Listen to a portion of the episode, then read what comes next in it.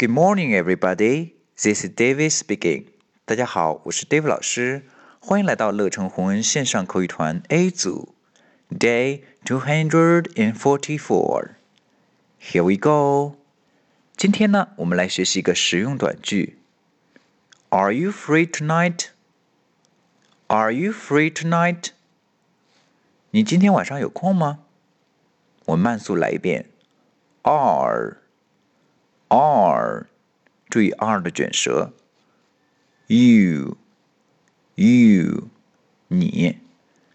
Free free 两个 e 发的长音的 e。Free tonight tonight 今晚。